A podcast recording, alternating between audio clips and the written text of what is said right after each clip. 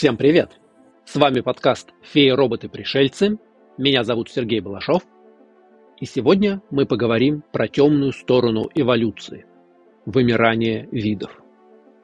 Когда речь заходит о вымирании каких-то существ, нам сразу представляется что-то печальное.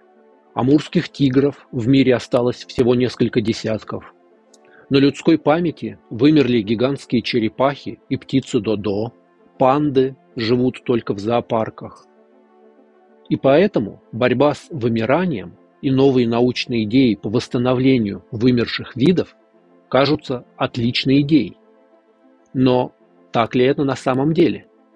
Пытаясь восстановить динозавров или мамонтов, мы отдаем долг природе или занимаемся научной некромантией?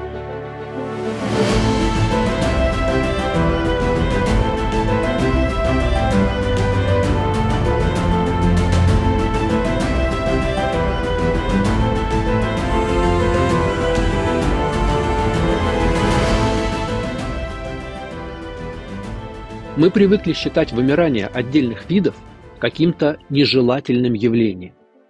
Это либо трагедия, как вымирание динозавров, которое в массовом сознании связано с падением метеорита, либо результат хищнических, необдуманных действий человека, охота на китов и кишалотов, изменение климата. Однако, если посмотреть вглубь истории, окажется, что вымирания случались всегда – самого момента возникновения жизни на нашей планете.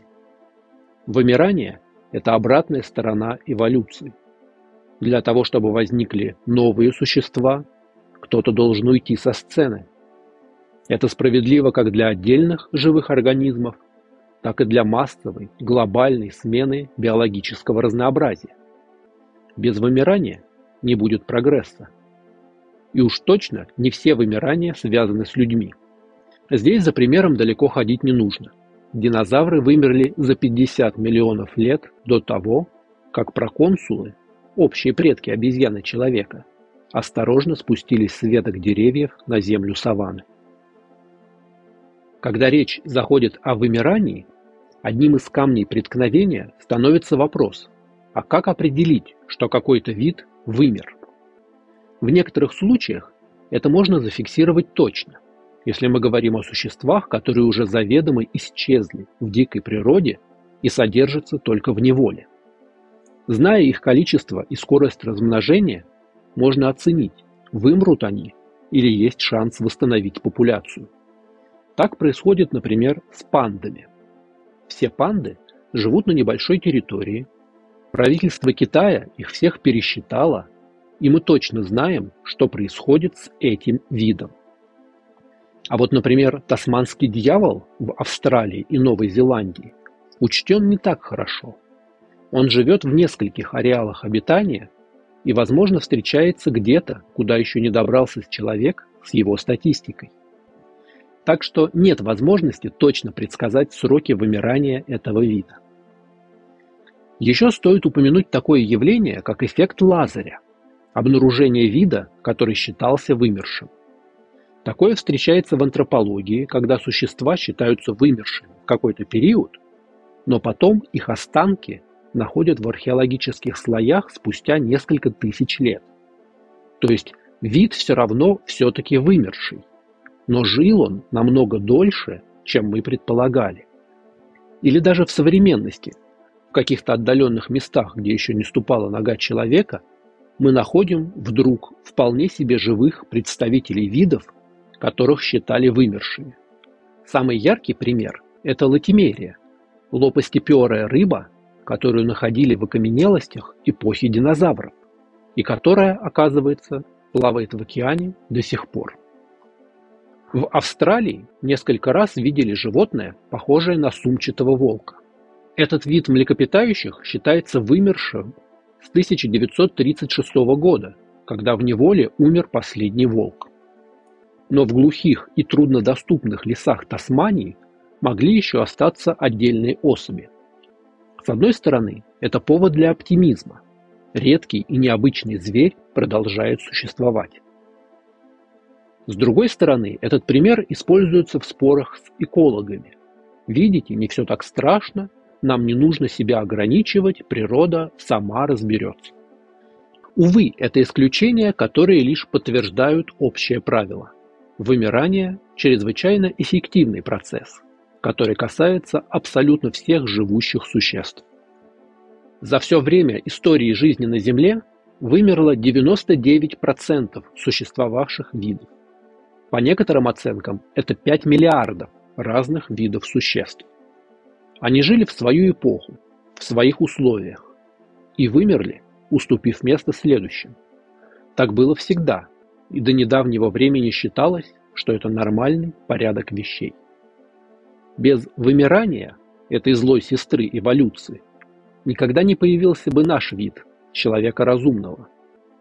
Но это, конечно, не означает, что необдуманные действия человека не приведут к уничтожению нашей собственной биологической ниши и гибели всех остальных живых существ, что человек в какой-то ужасный момент будущего не пожалеет о своих поступках. Вспомним биологию. Как появляются новые виды? В процессе размножения потомство не всегда получается точной копией родителей.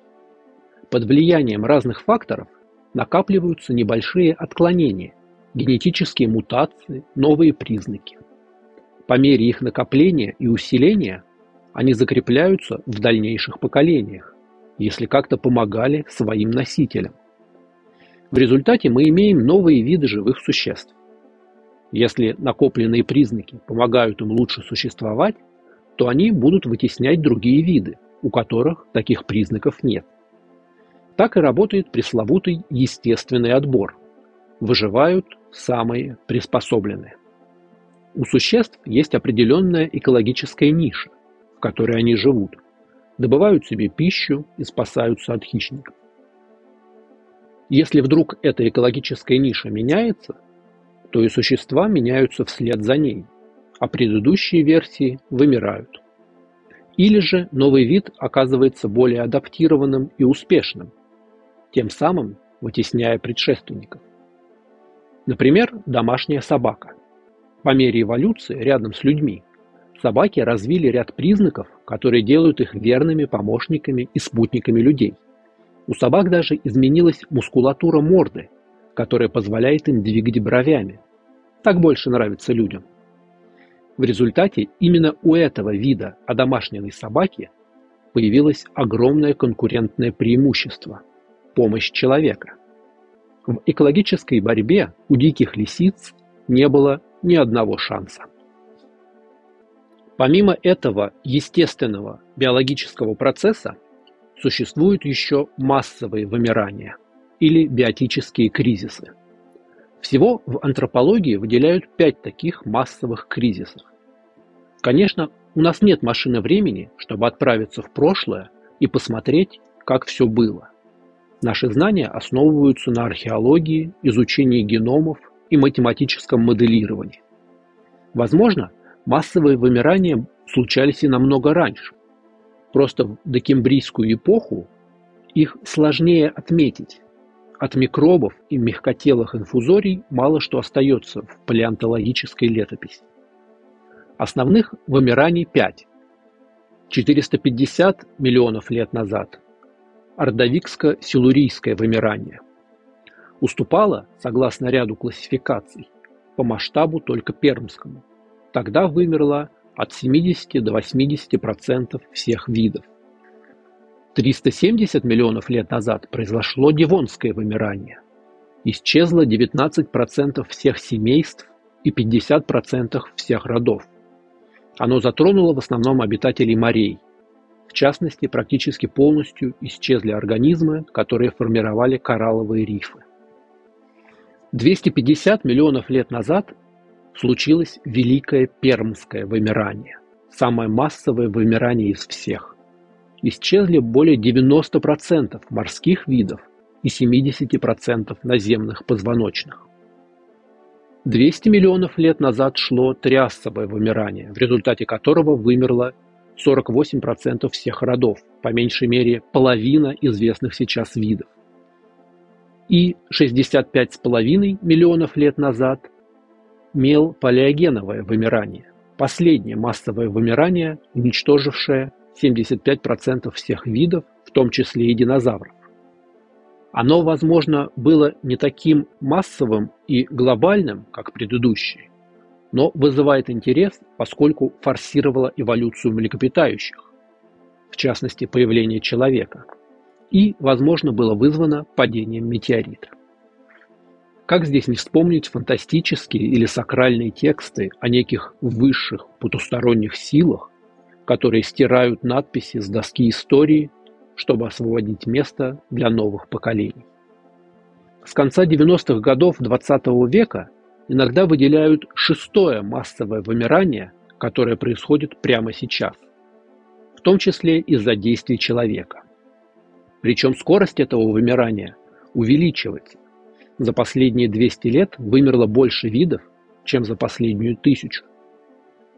Однако, может быть, та самая наука и техника, которые и вызвали это вымирание, смогут обратить процесс вспять? Понимая механизмы эволюции и законы биосферы, мы можем предпринять какие-то действия, чтобы восстановить утраченные виды. Как ни странно, эта идея вызывает столько же энтузиазма, сколько и критики. Итак, как наука может помочь обратить вспять вымирание? Первый способ – это клонирование. Точное воспроизведение какого-либо объекта любое количество раз. Мы пока что на этапе становления, только учимся это делать. Но уже есть первые положительные результаты. Свиньи, лошади, овцы. Самая известная, конечно, овечка Долли, вполне здоровая и жизнеспособная особь, полученная путем клонирования. Как это работает? Мы берем клетку, извлекаем из нее ядро, и потом это ядро переносим в неоплодотворенную яйцеклетку, максимально подходящую. После этого оплодотворенная яйцеклетка подсаживается приемной матери и развивается обычным образом. Здесь мы уже видим ограничение этого способа. Нам в любом случае потребуется максимально родственный организм. Нам нужна живая клетка. Так что клонирование не сработает с давно вымершими видами. Зато эта технология отработана. Первые опыты по клонированию происходили уже в 50-е годы XX -го века. Даже сейчас успешно заканчивается менее половины процедур. При этом мы работаем с клетками существ, которые у нас под рукой, есть большое количество попыток. В 1999 году Национальный австралийский музей начал проект по созданию клона сумчатого волка. Удалось извлечь ДНК из заспиртованных чучел, которые хранились в музее. Однако образцы оказались поврежденными, и на этом проект пришлось остановить.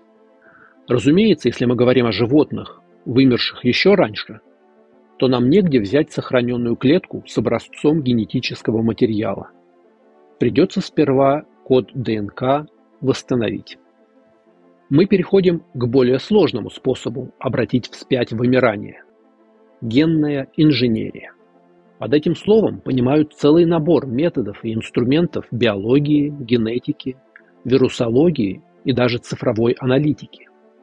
Вся информация о развитии живого организма хранится в молекулах ДНК и РНК. В процессе экспериментов выяснили, что ДНК некоторых вирусов может встраиваться в цепочки хромосом других бактерий. В результате один фрагмент РНК заменяется другим фрагментом от самого вируса. Это похоже на процесс редактирования текста. Вырезаем часть символов из одной части и копируем с заменой на другое место. Понимая, как работает этот процесс, мы можем редактировать ДНК самостоятельно. При помощи генной инженерии мы можем воссоздать цепочки ДНК давно вымерших организмов и использовать их для воссоздания их половых клеток. За основу мы возьмем клетки их существующих ближайших родственников. Процесс выглядит так. Выделяем специфические гены, например, мамонта. Включаем их в геном ближайшего ныне живущего родственника – азиатского слона. Далее все идет практически как в случае клонирования. Модифицированный геном имплантируется в оплодотворенную яйцеклетку, которая подсаживается суррогатной матери слонихи. В отличие от клонирования, нам не нужна живая яйцеклетка образца. Можно использовать следы ДНК, полученные из останков, даже плохо сохранившиеся. Эта более сложная технология даст нам не точную копию давно вымершего оригинала, а некий гибрид, смесь из свойств существующего и доисторического организма. Сложность здесь в том, что ДНК крайне нестабильная молекула. На нее влияет солнечная радиация, температура, внешняя среда. Поэтому выделить ДНК древних динозавров не так просто, как это было показано в фильме «Парк юрского периода». Те результаты, которые сейчас ученые называют фантастическими, это получение цепочки из 100 нуклеидов, около 10% от целой цепочки ДНК. Современная биоинформатика умеет обрабатывать, объединять и досчитывать недостающие данные. Но базы данных ДНК всех вымерших животных у нас пока что еще нет. Тем не менее, японские ученые уже несколько лет работают над тем, чтобы извлечь ДНК мамонта из хорошо сохранившихся экземпляров и подсадить его в клетки африканского слона. Третий способ – это обратная селекция. Не секрет, что человек непосредственно вмешивается в эволюцию, а домашние нами животные – это продукт отбора нужных нам признаков, их закрепление через подбор пар для скрещивания. Собака Чихуахуа совсем не похожа на дикого волка, который прибился к человеку 50 тысяч лет назад. Эта порода была выведена нами целенаправленно. Но где-то внутри, в цепочках генов, еще хранятся признаки того дикого предка. Соответственно, если мы смогли запустить этот процесс в одну сторону, мы можем и обратить его вспять.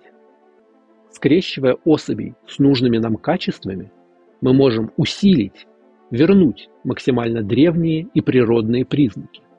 Условно говоря, вырастить из домашней собаки дикого пещерного волка. Таким образом предполагают восстановить недавно вымерших диких животных, вырастить туров из коров, буффало из быков, диких лошадей из пони. Или даже больше. У всех нас есть несколько процентов генов неандертальцев. Это значит, что тщательно подбирая поколения людей, мы можем постепенно создать популяцию людей все более и более похожих на неандертальцев. Конечно, это не будет возрождение тех давнишних соседей человека по планете – а новый вариант с похожими признаками. Стоит отметить, что современные нормы морали, юриспруденции и нравственности не позволяют проводить таких экспериментов над человеком. Есть еще один процесс, благодаря которому могут заново появиться вымершие виды, причем без участия человека. Это итеративная эволюция, то есть повтор эволюционных событий. Один и тот же вид может возникать несколько раз от единого общего предка в разное время при повторении условий.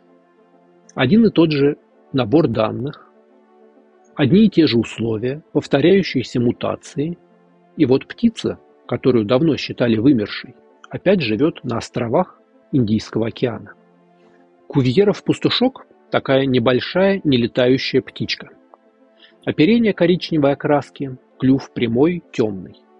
Последний, выживший подвид, вымер на атолле Альдабра, но потом воскрес из мертвых.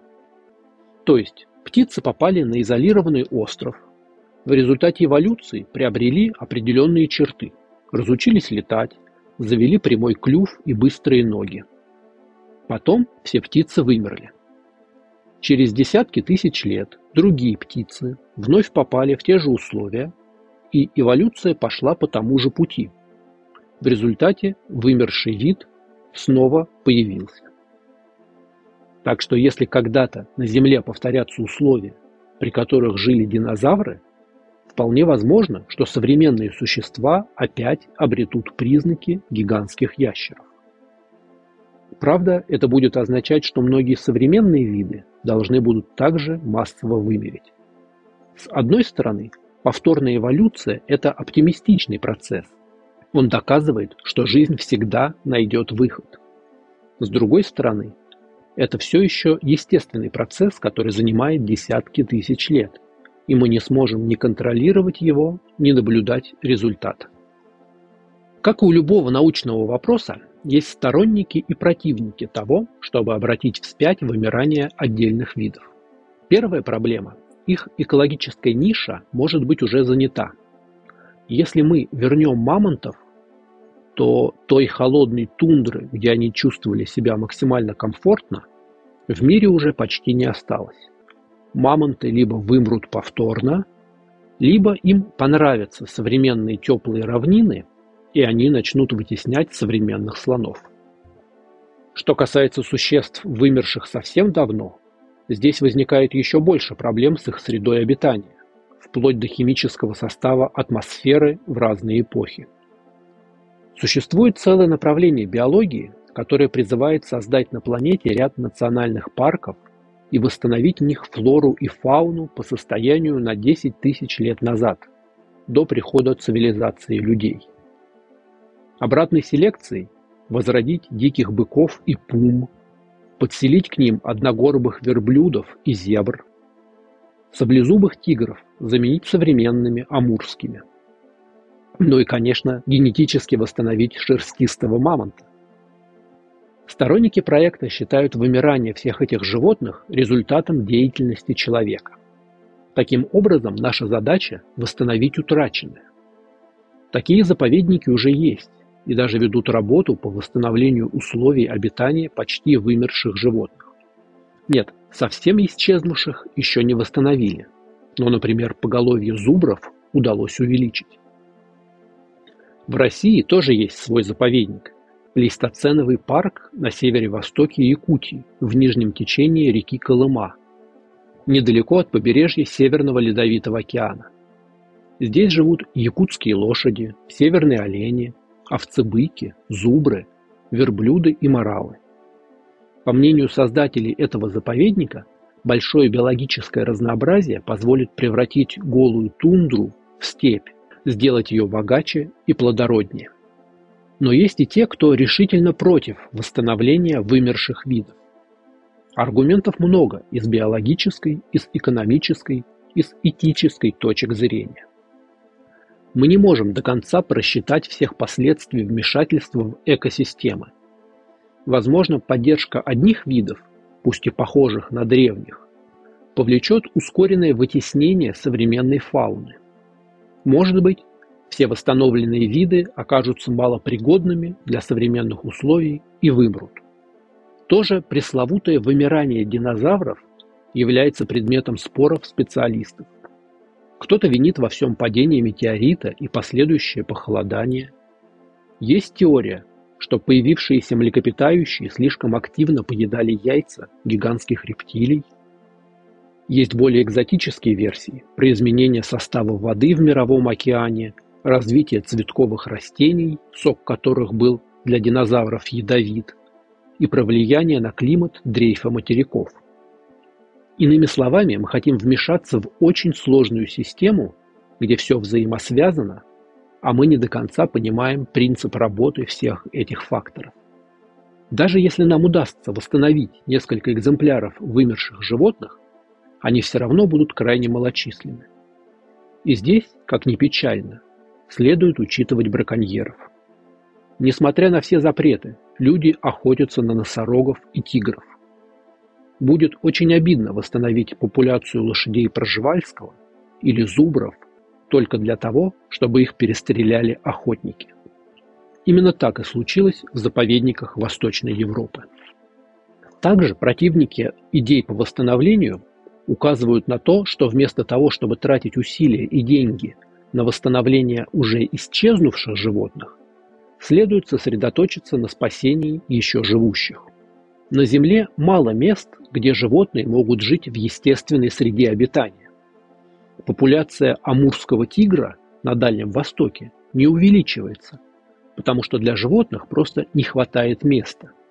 Каждому зверю нужно не меньше 500 квадратных километров для охоты, а остатки уссурийской тайги со всех сторон зажаты человеческими городами. Если добавить туда еще шерстистого носорога, бизонов и дикого верблюда, для животных просто не хватит места. Многих людей пугает сочетание слов «генетическая модификация». В фильмах ужасов ученые регулярно в результате своих экспериментов то случайно будут мирно спящего Годзиллу, то выводят новый вид чрезвычайно опасных хищников, а то вообще нечаянно запускают зомби-апокалипсис. Хотя волноваться еще рано. Пока что межвидовое клонирование и восстановление ДНК – это почти фантастическое направление. Как это часто бывает на острие науки, законодательная и моральная сфера не успевает за прогрессом. В некоторых странах эксперименты по клонированию полностью запрещены, в других, наоборот, активно финансируются. Вспомните, сколько раз в фантастике обсуждалось, будет ли у клонов человека душа, а насколько настоящими будут восстановлены в лабораториях животные. Интересный вопрос, будет ли закон о жестоком обращении с животными распространяться на динозавров? Конечно, было бы интересно посетить национальный парк, в котором живут мамонты и саблезубые тигры. Но ведь и нам, людям, где-то нужно жить.